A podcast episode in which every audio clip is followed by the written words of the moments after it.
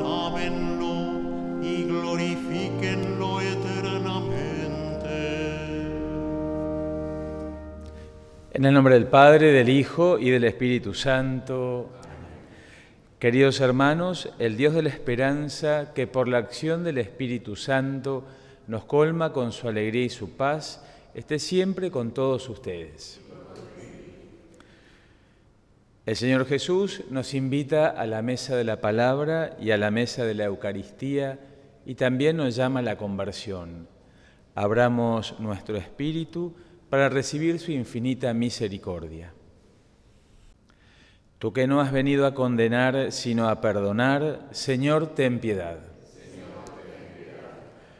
Tú que has dicho que hay gran fiesta en el cielo por un pecador que se arrepiente, Cristo, ten piedad.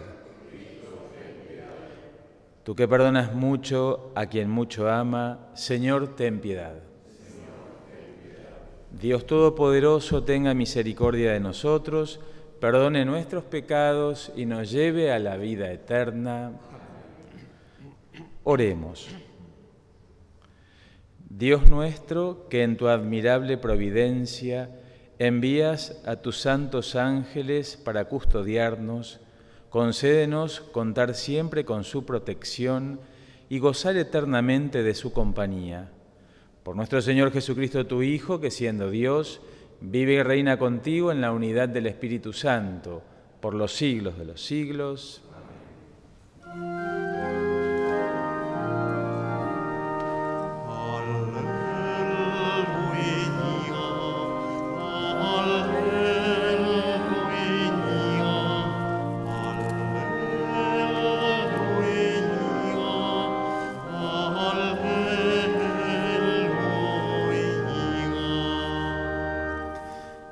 Que el Señor esté con ustedes. Evangelio de nuestro Señor Jesucristo según San Mateo.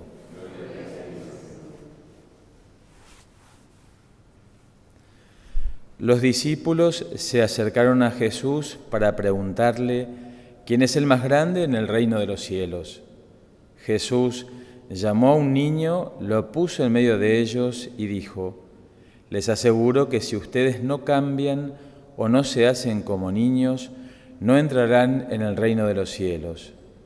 Por lo tanto, el que se haga pequeño como este niño será el más grande en el reino de los cielos.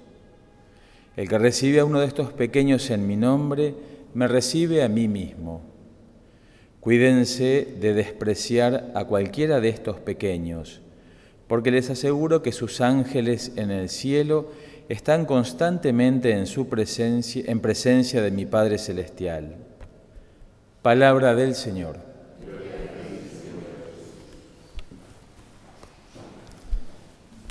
La alegría de poder celebrar esta fiesta de los ángeles custodios y sobre todo también la certeza que Dios no abandona a sus hijos que peregrinan en esta tierra. El Señor desde el momento que nos llama a la vida continuamente se hace cargo y se ocupa y se preocupa de cada uno de nosotros y es por eso que envía a sus ángeles, el ángel de la guarda que todos conocemos, esa oración que rezamos desde niño y que rezamos actualmente, es el ángel que custodia a los hijos de Dios que caminan en esta tierra, así como nos dice el Salmo. Nosotros que vivimos al amparo del Altísimo, el Señor envía a su ángel para que nos proteja en nuestros caminos. Estos caminos de la vida que son tan complicados, tan difíciles, llenos de inseguridades y de peligros, pero el Señor envía a su ángel guardián, aquel que nos protege, que nos ayuda y que siempre nos ampara. Más allá de el, tema de los ángeles de hoy día, que muchas veces se lo trata como algo tan bucólico o fuera de la realidad. Los ángeles son aquellos que el Señor puntualmente envía, esos espíritus puros que cuidan a los hijos de Dios, insisto, que caminamos en esta tierra. Por eso, la presencia del ángel a lo largo de todo el Antiguo Testamento y en el Nuevo Testamento es una presencia eficaz y es una presencia continua que acompaña y que custodia a todos los hijos de Dios, es decir, a cada uno de nosotros. Y es por eso que ya Jesús en el Evangelio cuando le hacen esta pregunta, los discípulos quieren saber quién es el más importante. Entre todos ellos, algunos decían que uno era más importante que otro. Y Jesús toma a este niño, que recordemos que en la cultura hebrea un niño todavía no era, podemos decir, un sujeto de derecho, sino que se lo asimilaba a algo casi sin importancia.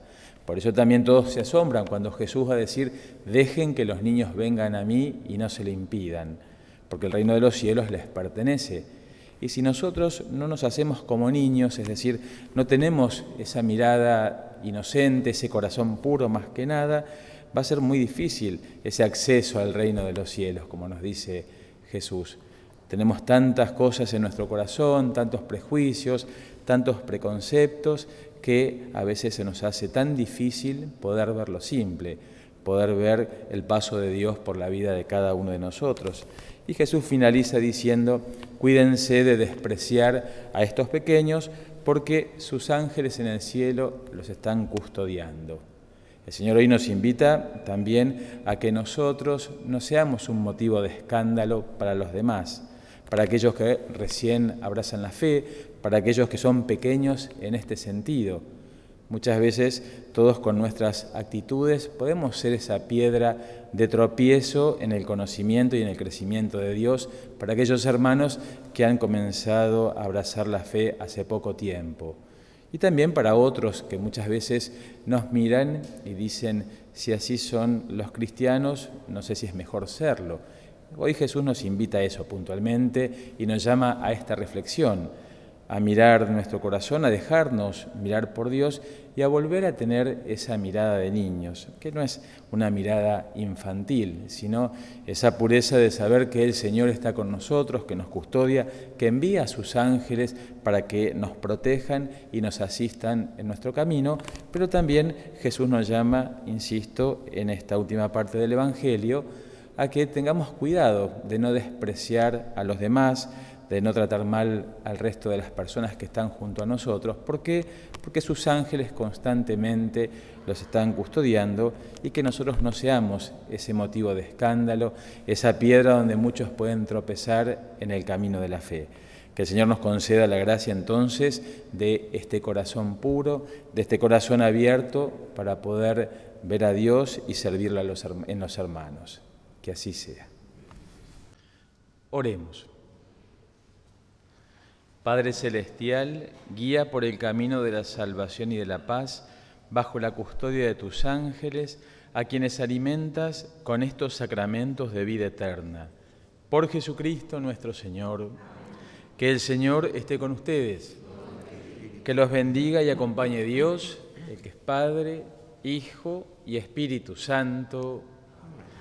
La alegría en el Señor sea nuestra fortaleza, vayamos en paz.